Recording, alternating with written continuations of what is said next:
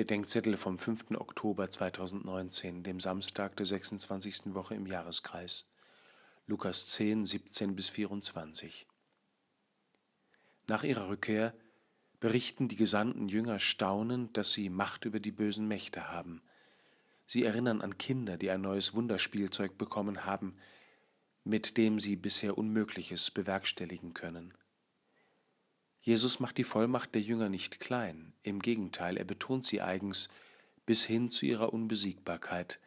Nichts wird euch schaden können. Aber zugleich bringt er Ordnung in ihre ungeordnete Freude. Freut euch nicht darüber, dass euch die Geister gehorchen, sondern freut euch darüber, dass eure Namen im Himmel verzeichnet sind.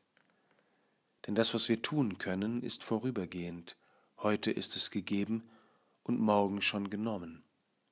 Was wir können, ist ambivalent, je nachdem, wozu wir es brauchen. Heute dient es dem Reich Gottes und morgen unserem unersättlichen Ego. Aber das, was wir sind, sind wir vom Vater her. Unsere Namen stehen im Buch des Lebens. Wir sind von Gott gekannt und von Gott nie vergessen.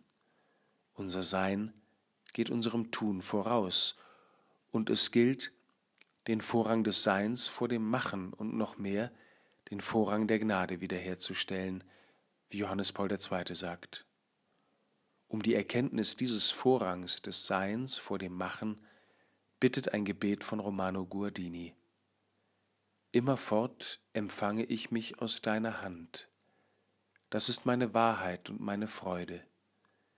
Immerfort blickt mich dein Auge an, und ich lebe aus deinem Blick, du mein Schöpfer und mein Heil.